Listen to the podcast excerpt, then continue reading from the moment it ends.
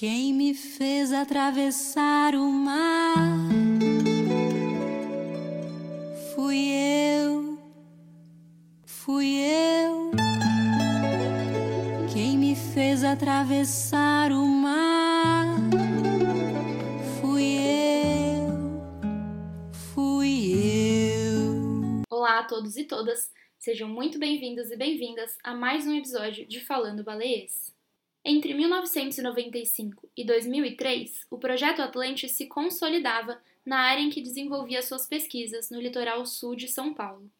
As frequentes incursões em praias, aliadas à presença em duas praias locais para o trabalho de fotoidentificação, fez com que parte da comunidade local entendesse que a equipe de pesquisadores estava atuando na região com o intuito único de estudar cetáceos. Nos primeiros oito anos de projeto também foram feitas várias atividades educativas, seja em escolas, festividades ou convidando moradores locais para visitar a base de pesquisas do Instituto Oceanográfico da USP, onde a equipe de cientistas executava algumas das suas atividades de pesquisa. Chegava então o momento de vencer um novo desafio: interagir com a comunidade pesqueira para avaliar as capturas acidentais de cetáceos nas águas costeiras locais. Essa é uma aproximação bastante delicada por alguns motivos, mas principalmente o receio por parte das comunidades de que as informações levantadas venham a ser utilizadas para proibir a pesca na área de estudo, algo que já tem alguns registros. Em 2004, com o apoio financeiro do Conselho Nacional de Desenvolvimento Científico e Tecnológico, o CNPq, começaram os trabalhos focados em monitorar uma parte da frota pesqueira de Cananéia, que utilizava rede de espera para capturar peixes. Mestres de mais de 20 embarcações receberam um caderno, elaborado pelos pesquisadores, antes de começar suas viagens de pesca, que duram em média 10 a 12 dias. Cada página do caderno de bordo representava um dia de pesca, onde informações como a data de caída da rede de pesca, a localização onde ela foi colocada, as dimensões da rede e o número de horas em que a rede ficou submersa foram preenchidos. No dia seguinte, no momento de puxada da rede a bordo, se havia ocorrido alguma captura acidental de algum cetáceo, a informação era anotada. Na mesma página do caderno de bordo, havia desenhos de seis espécies de golfinhos que podem ocorrer pela região de estudo. Assim, era possível que os mestres indicassem qual delas havia sido notificada. Quando havia espaço no porão da embarcação, muitos mestres traziam exemplares acidentalmente capturados para a equipe do projeto, com animais mortos e frescos, é possível conduzir uma série de investigações que podem auxiliar pesquisadores e a comunidade pesqueira a manejar os impactos gerados pela pesca. E esse estudo gerou uma série de aprendizados. O primeiro deles envolveu o entendimento da percepção da comunidade pesqueira sobre as capturas acidentais. Ficou muito claro que nenhum pescador se sente bem ao puxar a sua rede e encontrar um boto, uma tartaruga ou uma ave marinha, por exemplo. Todos lamentam esses fatos. Esses organismos não detectam as redes de pesca e acidentalmente morrem afogados quando capturados por elas. Alguns meses após o início dos trabalhos, os cadernos de pesca traziam não somente as fichas de bordo, mas também outros componentes incorporados pelos pescadores. Foram compartilhadas diversas informações sobre baleias, golfinhos, tartarugas e aves marinhas, assim também como o impacto do lixo plástico nos oceanos. A grande maioria dos membros da comunidade pesqueira local já não via os cetáceos como inimigos, e essa relação ficou muito melhor quando as investigações científicas sobre os conteúdos estomacais dos botos cinzas e das toninhas mostrou que eles não eram competidores dos pescadores, ou seja, eles não se alimentavam dos peixes que tinham valor comercial.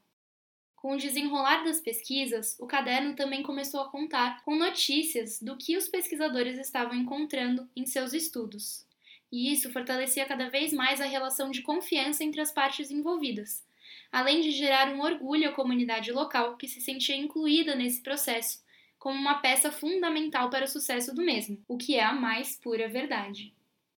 E o projeto seguia muitíssimo bem. Um número considerável de toninhas estava sendo mapeado em eventos de captura acidentais, o que chamou a atenção tanto dos pesquisadores quanto dos pescadores. Os mapas de captura eram constantemente compartilhados entre as duas partes, e um dos representantes da comunidade perguntou se era possível estimar a proporção de toninhas que havia sido capturadas acidentalmente. A conta deu em cerca de 20% delas.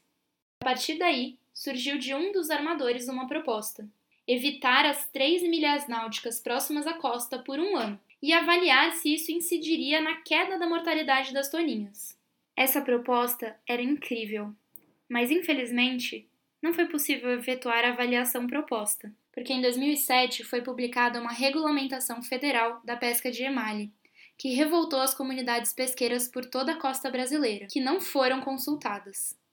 Os laços estabelecidos com a comunidade foram bastante prejudicados, porque havia uma desconfiança de que os dados gerados haviam colaborado para a publicação dessa regulamentação. E então, foram mais quatro anos para que os pingos nos is fossem colocados e em 2011 fosse retomado o estudo com a comunidade pesqueira local. Nessa segunda etapa, entre 2011 e 2015, houve um apoio financeiro muito importante por parte da Fundação de Apoio à Pesquisa do Estado de São Paulo, a FAPESP. E essa segunda etapa foi tão produtiva quanto a primeira. Os dados coletados até 2015 ainda estão em fase final de processamento. Uma parte grande gerou uma série de publicações científicas que definitivamente ampliou o leque de conhecimentos sobre o boto cinza, a toninha e o golfinho pintado do Atlântico. Os nove anos voltados a melhor conhecer a dinâmica dos eventos de capturas acidentais de pequenos cetáceos marcaram a participação de diversos estudantes, e incluíram também jovens de Cananéia, que se envolveram com muitas das atividades de pesquisa realizadas na base local do Instituto Oceanográfico da USP. A equipe de pesquisadores do Projeto Atlantis optou pelo encerramento daqueles estudos em 2015. Havia uma preocupação coletiva sobre novas regulamentações de pesca a surgir.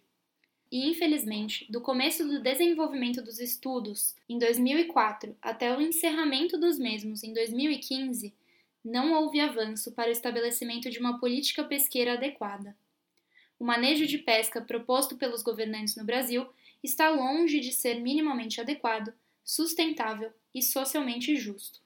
Esse episódio é dedicado ao biólogo Ednilson da Silva, o Nanuca, sem a sensibilidade e o apoio desse membro da comunidade de moradores de Cananéia, o mais efetivo, colaborativo e participativo monitoramento da frota pesqueira de redes de emalhe não teria saído de rascunhos em folha de papel.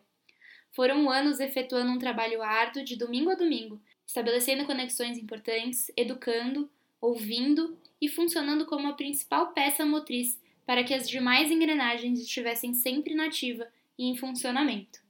É muito raro contar com um apoio logístico perfeito, como o que ocorreu por mais de uma década.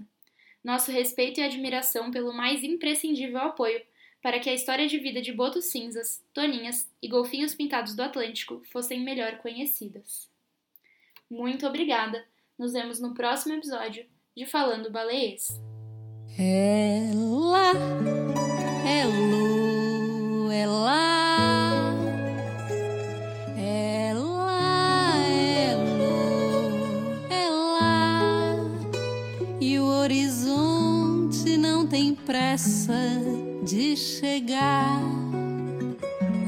horizonte não tem pressa de chegar.